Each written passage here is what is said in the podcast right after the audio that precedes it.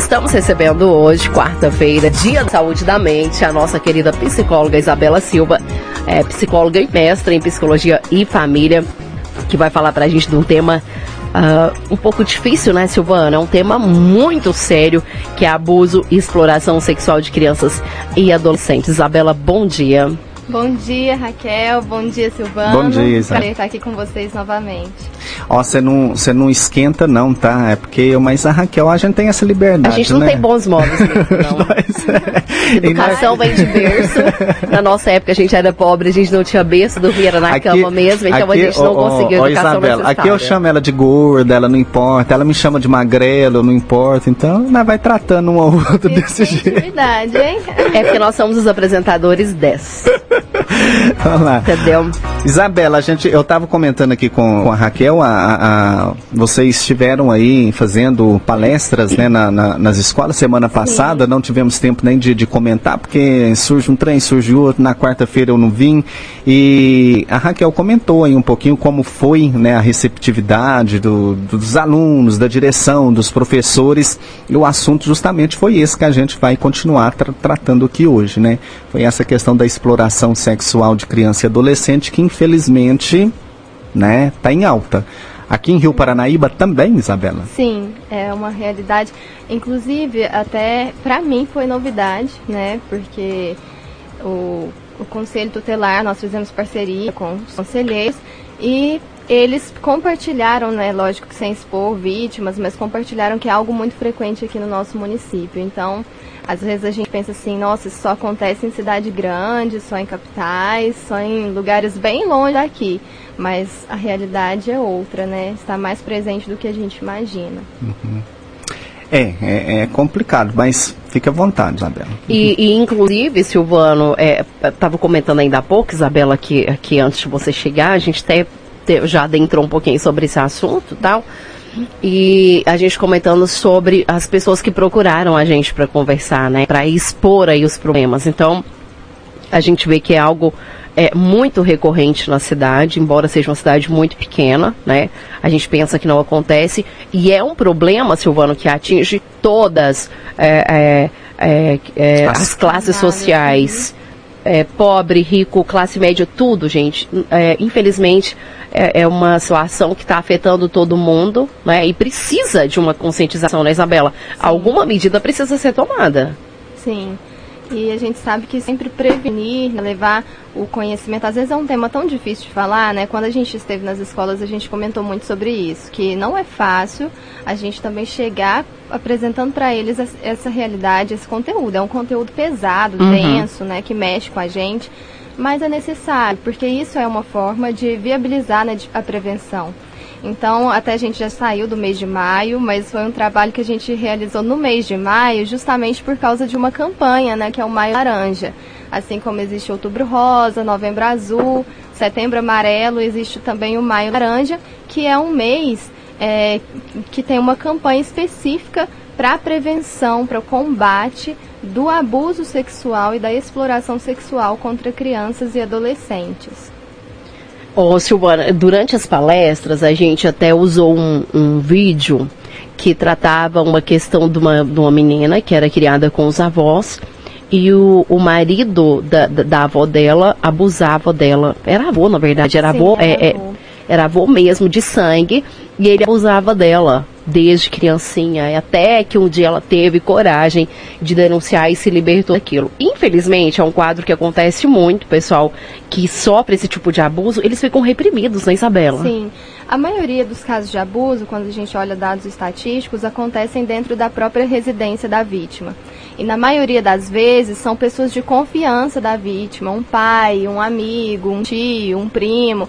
E é importante a gente alertar aqui a toda a população que esses abusadores, eles são aparentemente pessoas acima de qualquer suspeita. São Uhum. pessoas gentis, pessoas carinhosas, amigáveis, porque é muito difícil um abuso começar eh, já de início a pessoa já querendo, olha, eh, te colocar ameaças e te pedir coisas assim eh, muito difíceis. Inicialmente ele vai tentar te seduzir, Uhum. né? Vai tentar seduzir a vítima. Principalmente com crianças, então às vezes vai dar presentes, doces, né, brinquedos e tentar levar por esse lado. Não, a gente só está fazendo aqui uma brincadeira, isso aqui é só uma brincadeira. Então o abuso, às vezes inicialmente, ele pode começar de uma forma, digamos assim, entre aspas, né, leve, e às vezes passa até assim como uma brincadeira mesmo e a vítima não entende que está sendo violada, invadida a sua intimidade, a sua sexualidade. Quando ela começa a entender, muitas vezes eu falo assim, porque muitas vezes é com crianças, né? Quando ela começa a entender um pouco sobre isso, sobre essas questões de sexualidade e tudo mais, então ela percebe que realmente aquilo ali foi um abuso sexual que ela sofreu. E é uma, uma coisa também muito importante a gente colocar aqui, que as pessoas às vezes confundem muito, é que abuso sexual não significa somente um ato em que ocorra ali a conjunção carnal. Muitas pessoas pensam, né, que para ser um abuso sexual tem que existir ali uma relação sexual com penetração, com encontro ali de genitais e tudo mais. Na verdade, abuso sexual é um termo muito mais amplo, que vai desde uma carícia, um sentar no colo, aquilo que te causa constrangimento, uma palavra que lhe é direcionada, que lhe causa constrangimento, ou se uma pessoa tira suas roupas, né, e mostra os, seu, os órgãos genitais dela para outra, também é uma situação que gera ali um constrangimento, né, e se caracteriza um abuso sexual. Então é um termo muito amplo, né? Não significa apenas conjunção carnal. E é muito importante também que tenha essa denúncia, né, Isabela? Até para a pessoa se libertar desse, desse, desse fardo aí, desse. A pior coisa que uma pessoa pode fazer diante de um abuso sexual é ficar calado e não denunciar. Isso por quê? Porque aí o ciclo de violência ele não vai ser interrompido.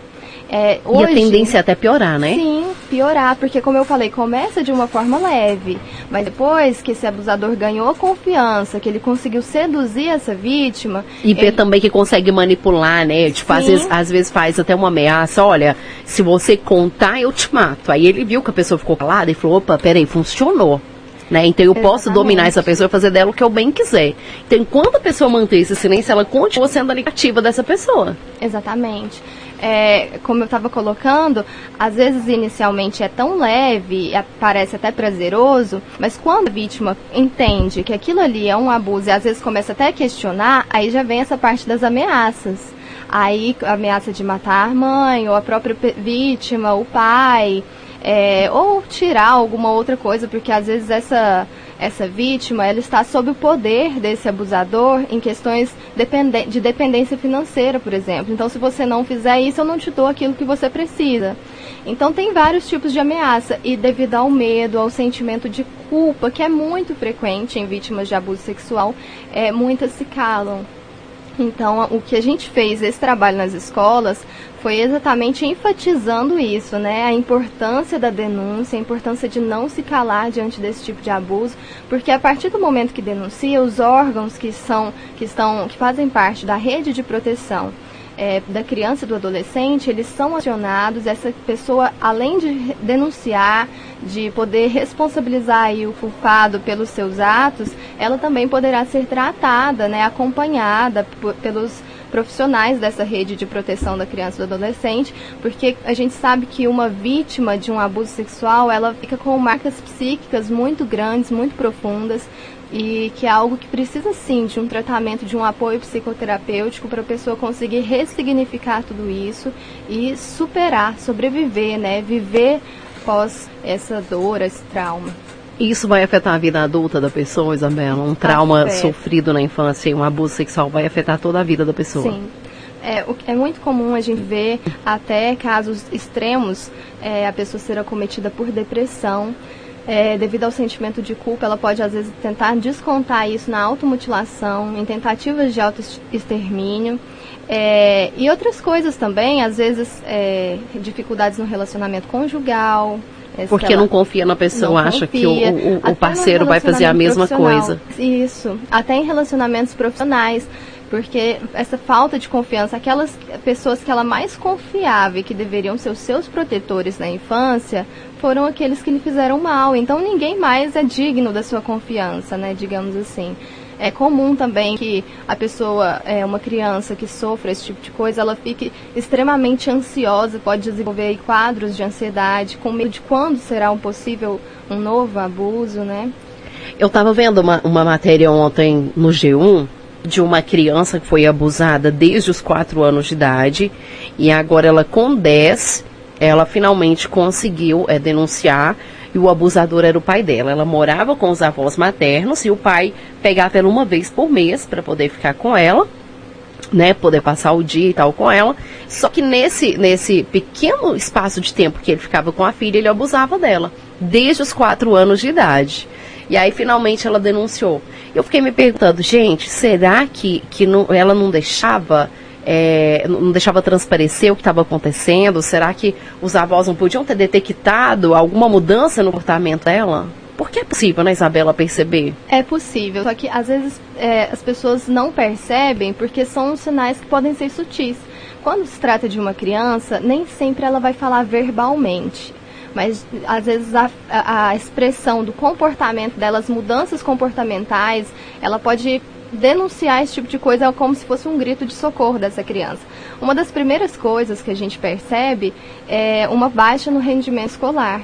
Então, às vezes uma criança que ia super bem na escola, que tinha notas boas e que tinha um rendimento escolar muito bom, é, como ela tem dificuldade de concentração, é, começa a ficar tão assim ansiosa, ela passa a apresentar dificuldades na escola.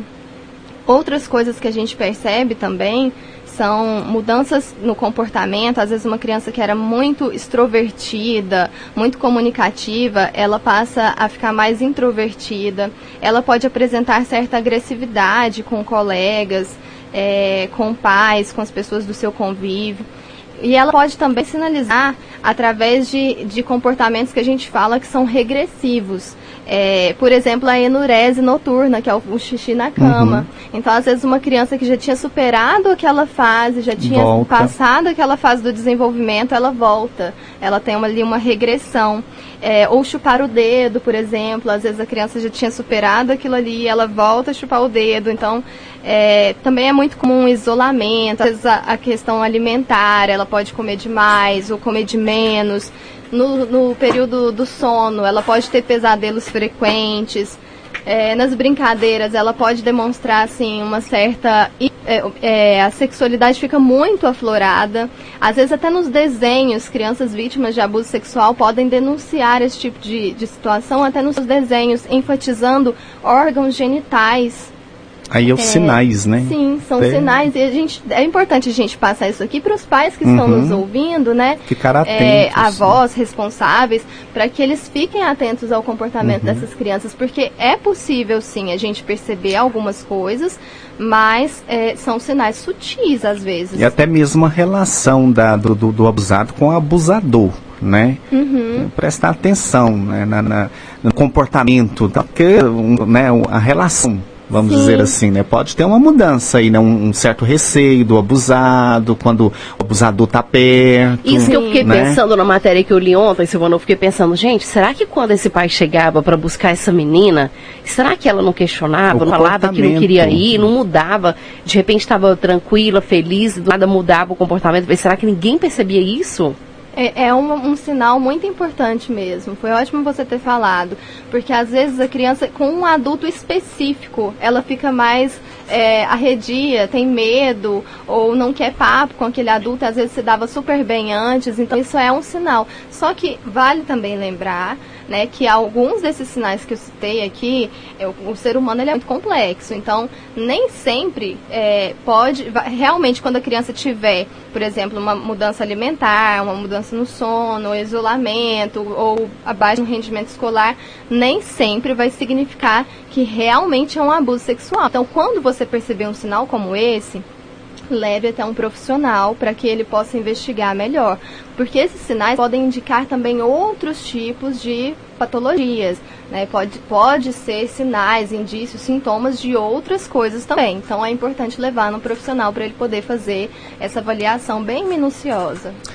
Muito bem. É, é, o Brasil, estava olhando aqui, o Brasil é, ele é líder, né? No ranking aí de violência contra criança e adolescente, né? Estamos aí liderando esse ranking. É uma tristeza, né? É triste. Por isso que é tão importante a gente falar sobre isso, levar esse conhecimento para a população, né? Para que a gente possa diminuir esses casos. E né? denunciar, porque às vezes a pessoa fala assim, ah, fulano denunciou e o cara não foi preso até hoje. Gente, mesmo que o cara não vá preso, geralmente vai. Mas mesmo que o cara não vá preso, é, parece que quebra aquele ciclo de violência. Ele Sim. vai pensar duas vezes antes de tentar fazer aquilo de novo. Já é suspeito, né? Sim. Todo mundo já tá ali com o olho é, voltado para ele, né? A atenção voltada ali para ele, sabe que ele pode fazer aquilo a qualquer hora, então ele vai pensar duas vezes antes de cometer de novo esse crime. E essa vítima, ela, a partir do momento que denuncia, ela, ela vai ser protegida. Vão retirar essa vítima do convívio com esse abusador. Então, interrompe sim, quebra esse ciclo de violência. E às vezes em uma mesma casa. Suponhamos que um avô que esteja abusando, né? Que tem ali três netas, por exemplo, ou quatro, cinco netos. Às vezes ele está abusando ali de um. Se não houver uma denúncia, os próximos os outros ne- netos também, as outras crianças que circulam, às vezes amigos dessas crianças que frequentam aquela casa também Pode ser podem vítima. ser vítimas. Então é, é muito importante sim que ocorra essa denúncia. E aí fica uma pergunta, né? Onde que eu denuncio esse tipo de coisa? Então tem é, alguns contatos, como diz que 100, o 190, ou a pessoa pode procurar qualquer delegacia, pode procurar diretamente um conselho tutelar também para realizar essa denúncia. O Disque 100 é um número específico para receber esse tipo de denúncia. A ligação é, pode ser feita anônima. Então, se tem um vizinho, se você está identificando isso na casa do seu vizinho, você pode também é, ajudar e, e- salvar essas crianças, adolescentes que estão sendo vítimas ali, denunciando A anonimamente. gente conversando com o pessoal do Conselho Tutelar e eles falaram pra gente isso, né, Isabela, que muitos dos casos são denunciados por vizinhos. Porque às vezes quem tá na família tem todo aquele vínculo e às vezes gosta tanto da pessoa que não consegue nem suspeitar da pessoa. Vira um segredo de família, né? Olha, Ou às não vezes quer ocultar também, daqui. Uhum. que tem essa questão de querer, né? Às vezes é uma família aí da sociedade tá, nossa, se falar, né? vai acabar com o nosso nome e tal, não- vamos ocultar, vamos abafar isso daqui e tal, e a vítima vai ficar ali sofrendo para sempre. Então é muito importante também o papel dos vizinhos aí. Viu alguma coisa estranha, mesmo que seja comprovado, né, Isabela? Viu alguma coisa estranha já? Já é legal entrar em contato aí com o conselho para poder eles vão averiguar. investigar melhor, né? Mesmo que você não tenha provas disso, mas eles vão realizar essas investigações. Então é importante não se calar Uhum. diante disso. E uma denúncia pode evitar, né? Talvez Males no- maiores. você está só desconfiando, né? Mas quem sabe mais para frente essa desconfiança se torna, né? uma- pode vir tornar uma, uma realidade. Aí você É. vai evitar, E é né? bom desconfiar também quando, quando a pessoa começa a bailar muito aí a criança, encher de presentinhos. Isso é preocupante Isso, também, não é, São Isabela? aqueles sinais que eu falei, que o, o abuso, ele nunca vai começar ali de uma forma muito brusca, com violência. Geralmente com- começa seduzindo essa criança, esse adolescente. Então, enchendo de presentes, com palavras carinhosas, com um toque, né, levemente. Então, a criança, o- o- até os pais, os responsáveis, às vezes não vão perceber isso de início né, as pessoas que estão por perto, que cercam essa criança ou esse adolescente, porque parece algo normal. São esses abusadores, na maioria das vezes, eles são pessoas que estão acima de qualquer suspeita. São pessoas bem vistas, né, socialmente. Muito bem. É, agora já são 9 horas e 48 minutos. Nosso tempo está esgotando aqui. Se tiver mais alguma locação, Isabela, fique à vontade. Eu gostaria de falar um pouco sobre essa questão de, de proteger, né, para os pais mesmo, proteger essas crianças, esses adolescentes, que entra aí um pouco nessa questão da prevenção. Será que é possível evitar alguma coisa assim desde o início? É, essa parte da prevenção, ela passa muito pelo diálogo que é extremamente importante que os pais tenham, mantenham com seus filhos.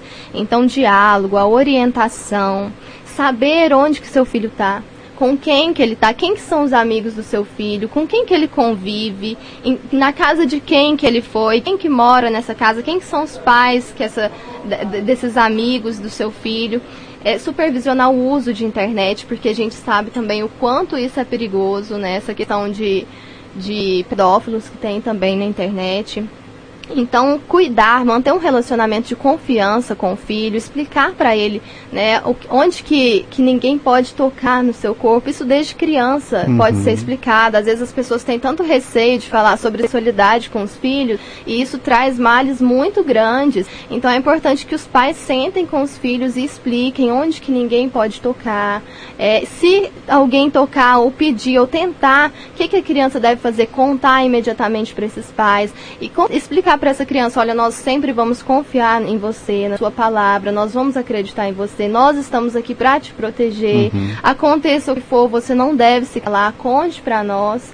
E, então, manter esse relacionamento ajuda muito a prevenir casos. Isso é um recado muito importante para os pais, né? Um alerta. E Dentro, oh, Isabela, dentro dessa linha aí que a gente está discutindo, nos próximos programas a gente pode continuar né, no assunto. É, diz a Raquel que foi até falado na, nas palestras sobre a questão de nudes, uhum. né? É, é, principalmente hoje, infelizmente, a gente vê criança com celular na mão, a riveria aí, sem é, é, vistoria do pai, sem o pai ver o que, que essa criança está fazendo no celular, né? Infelizmente, tem muito disso né? A questão aí, talvez a criança depara com uma pessoa já mais entendida, pede lá para mandar um vídeo, pede para mandar uma foto, a criança vai e manda e, né, e vira aquele transtorno. Então, Sim. a gente pode trazer e abordar esse assunto mais para frente nos, nos próximos programas. Sim, nossa, é extremamente importante que os pais estejam acompanhando o que, que os filhos fazem né, nas redes sociais, com o uso da internet, porque tem pessoas que podem se passar, é, tem pedófilos, pessoas que vão se passar por, por outras da mesma faixa etária. Vai falar, ah, eu tenho 10 anos como você. E começa ali um diálogo, uhum. né? E ele vai usar da esperteza para depois marcar até encontros uhum. com essa vítima, com essa criança, né? E poder fazer alguma coisa contra ela. Então, nossa, muito importante mesmo que os pais fiquem atentos a isso. Uhum. E supervisionem, sim, o uso da internet. Na, na última vez que a Isabel esteve aqui, Silvana, a gente falou sobre síndrome do pânico e daí teve uma pergunta que ficou sem responder. A pessoa disse assim: Silvano, eu queria saber por que o pânico dá tanto medo. E esse medo a gente não sabe o que é. Então, é, é o pânico realmente é um, um, algo que gera sintomas muito desconfortáveis é, traz um medo enorme, tanto nos momentos da crise quanto nos intervalos, porque nos intervalos você fica com medo de quando que eu vou passar por tudo aquilo de novo. O medo do medo. Isso, é, é o famoso medo do medo. E a gente sabe que, além de questões é, psicológicas que estão ali envolvidas, existem estruturas cerebrais que estão sendo afetadas, né? Como eu falei na semana passada, na, na outra semana, né? no último dia que eu estive aqui, é, existem estruturas no nosso cérebro, como a amígdala, que ela é responsável pela reação de luta e fuga. Então, quando você está diante de um perigo, vamos supor um prédio pegando fogo, e a gente está dentro desse prédio. Nesse momento, essas estruturas elas são ativadas porque você sente que está sob perigo, ameaça iminente. E ali faz todo sentido que essas estruturas sejam ativadas, porque você tem que fugir. Mas no pânico, essas estruturas elas são ativadas sem que haja nenhum estímulo, nada corresponde a isso na realidade, não tem nenhum perigo, nada, nenhuma ameaça. E essas estruturas de medo, de pavor, né, taquicardia, corpo preparado ali para lutar, para fugir, ele é, é está ativado essas, essas estruturas, mas sem um motivo aparente. Por isso que causa tanto medo. Tem mudanças, tem coisas que estão sendo afetadas ali no, na questão cerebral. E há uma descarga adrenérgica, a gente vai falar aí de adrenalina mesmo, sem motivo aparente. Então o corpo ele está preparado ali para uma luta. E aí essas, é quando isso começa a acontecer de forma muito repetida, é, a gente vai caracterizar aí pelo transtorno do pânico, porque tem pessoas que podem sofrer isso uma vez na vida e nunca mais isso acontecer. Às vezes a pessoa está tão ansiosa com o problema que ela está passando, que ela vai ter aqueles sintomas e depois passa, nunca mais na vida ela tem. Mas, é, quando isso começa a ficar muito recorrente, é importante que a pessoa procure a ajuda de um profissional para que ela possa é, socorrer né, isso quanto antes. Tá certo. Tem mais uma pergunta. Quer saber a diferença entre é, ansiedade e transtorno de ansiedade? Ansiedade é algo comum que todo ser humano tem em algum momento da vida. É, a gente falou sobre isso também semana passada. Quando essa ansiedade, por exemplo, o medo de eu vou, vamos supor que eu vou participar de uma prova, de uma competição, e ali gera uma certa ansiedade, na noite anterior eu não consigo dormir, isso é normal. E esse tipo de ansiedade, às vezes pode ser até saudável, porque faz com que você se prepare melhor para uhum. uma prova, para uma competição, para é, uma palestra, né, alguma coisa assim. Mas quando esse, essa ansiedade ela fica em um nível muito grande, que causa ali desconforto e sofrimento para a pessoa, e começa a ficar também muito frequente, e às vezes até sem ter causas aparentemente, é, aí a gente já está falando de algo que é patológico, que é doença mesmo, que é transtorno. Muito bem, tem um, um, um áudio aqui, uma última pergunta para a gente encerrar. Sim, Deus, tem pergunta a Isabela como é, se existe meu síndrome do pânico nas pessoas idosas, se é diferente, se é mais frequente, se o idoso também passa por esses problemas. Existe, mas é menos frequente. É bem menos frequente. É mais comum é, que isso apareça em adolescentes, no final da adolescência e na idade adulta. É muito raro é, iniciar uma síndrome do pânico após os 45 anos. Se, se, uma pessoa nunca teve esses sintomas antes, é muito raro ela iniciar isso é, em idade mais avançada quando se trata de uma pessoa idosa, é importante também verificar comorbidades, se não está associado com alguma outra doença ou se não tem algum medicamento que está ocasionando aqueles sintomas, que às vezes são sintomas parecidos com a síndrome do pânico. Então é importante, mas é raro. Aí então, a gente encerra então a nossa entrevista hoje com a psicóloga Isabela. Quarta-feira, se Deus quiser, tem mais, né, Isabela? Sim, Ficou o não deu tempo, mas na próxima quarta-feira a gente passa. Para você que tem sua dúvida, não conseguiu mandar aí pra gente hoje, pode mandar que a gente guarda aqui. Na próxima quarta-feira a gente esclarece tudinho. Antes de terminar, deixa eu só falar uma coisinha. É, queria deixar bem claro que nos casos de abuso sexual, de violência sexual, a culpa nunca é da vítima. Então, se você descobre algo assim, seja no seu filho, seja um conhecido, às vezes tem tanto julgamento da sociedade que fala assim, ah, porque usou um short curto, ah, porque é, a pessoa deixou. É, a culpa nunca é da vítima. Então, fica esse alerta. E para você que está nos ouvindo que vivenciou, que passou por isso, procure ajuda, você não precisa passar por tudo isso sozinho. Tem profissionais que podem te ajudar e que estão preparados e capacitados para isso, para te oferecer esse suporte. Então, é, o quanto antes, procure ajuda. E se você que está ouvindo, né, talvez esteja passando por isso, está passando, quiser procurar, entrar em contato com a Isabela, pode entrar sim, em contato com a gente, ser. que a gente encaminha, tá bom? Para bater um papo aí com a, com a, Isabela, tá ok? Isabela, até a próxima semana. Boa semana para você. Obrigada tá? para vocês também. Paranaíba.